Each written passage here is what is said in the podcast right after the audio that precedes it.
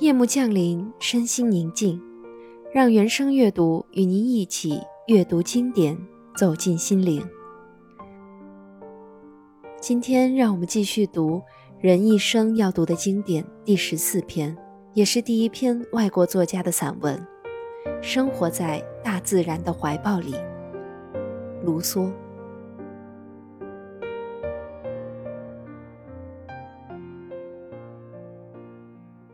为了到花园里看日出，我比太阳起得更早。如果这是一个晴天，我更殷切的期望是不要有信件或来访扰乱这一天的清宁。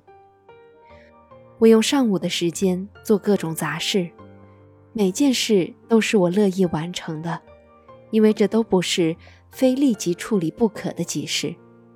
然后我匆忙用膳。为的是躲避那些不受欢迎的来访者，并且使自己有一个充裕的下午。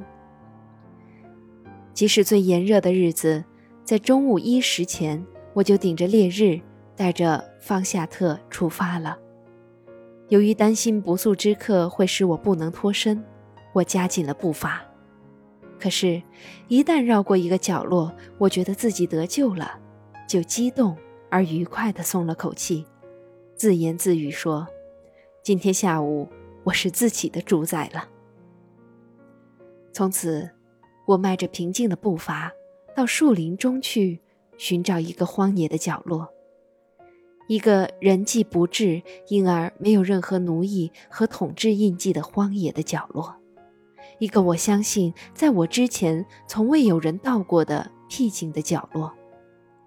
那儿不会有令人厌恶的第三者跑来横隔在大自然和我之间。那儿，大自然在我眼前展开一幅永远清丽的、华丽的图景。金色的燃料木，紫红的欧石楠非常繁茂，给我深刻的印象，使我心悦。我头上树木的宏伟，我四周灌木的鲜丽，我脚下花草的惊人的纷繁。使我目不暇给，不知道应该欣赏还是赞叹。这么多美好的东西争相吸引我的注意，使我眼花缭乱，使我在每件东西面前流连，从而助长我懒惰而爱空想的喜气，使我常常想，全身辉煌的所罗门也无法同他们中间任何一个相比。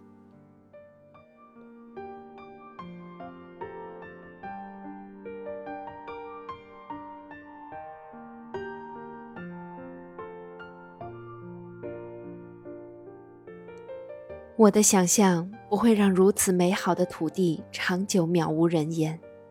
我按自己的意愿在那儿立即安排了居民。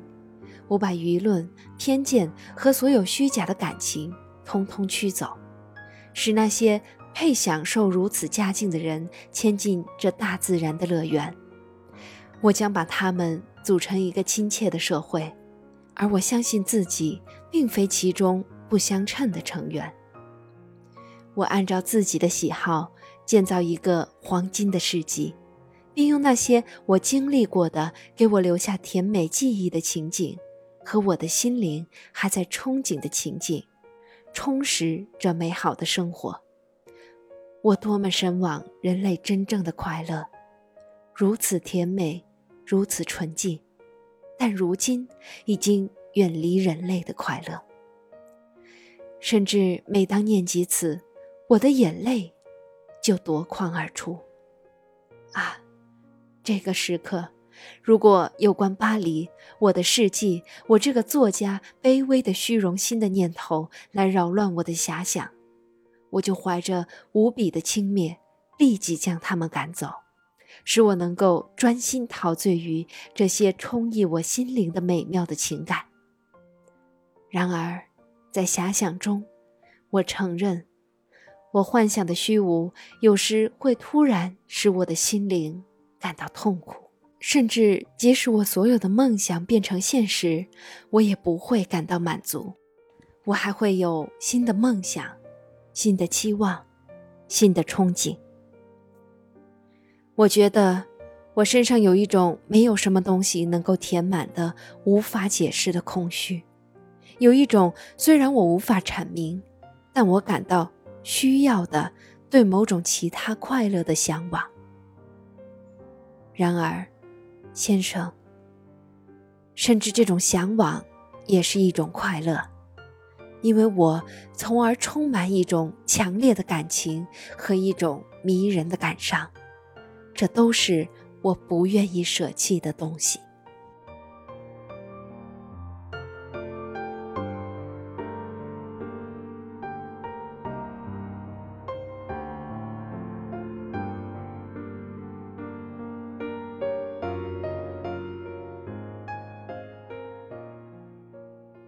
我立即将我的思想从低处升高，转向自然界所有的生命，转向事物普遍的体系。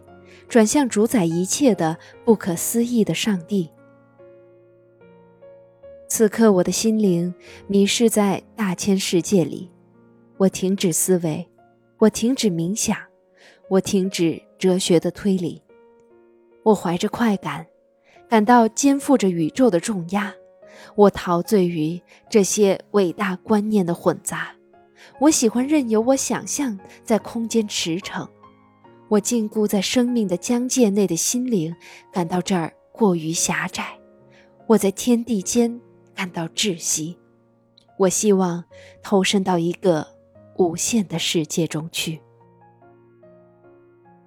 我相信，如果我能够洞悉大自然所有的奥秘，我也许不会体会到这令人惊异的心醉神迷，而处在一种没有那么甜美的状态里。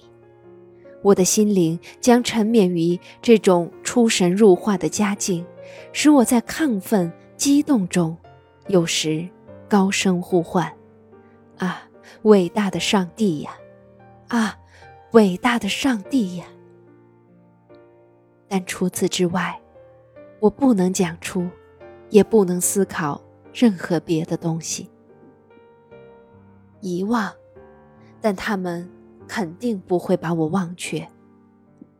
不过这又有什么关系？反正他们也没有办法来扰乱我的安宁。摆脱了纷繁的社会生活所形成的种种尘世的情欲，我的灵魂就经常神游于这一氛围之上，提前跟天使们亲切交谈，并希望不久就将进入这一行列。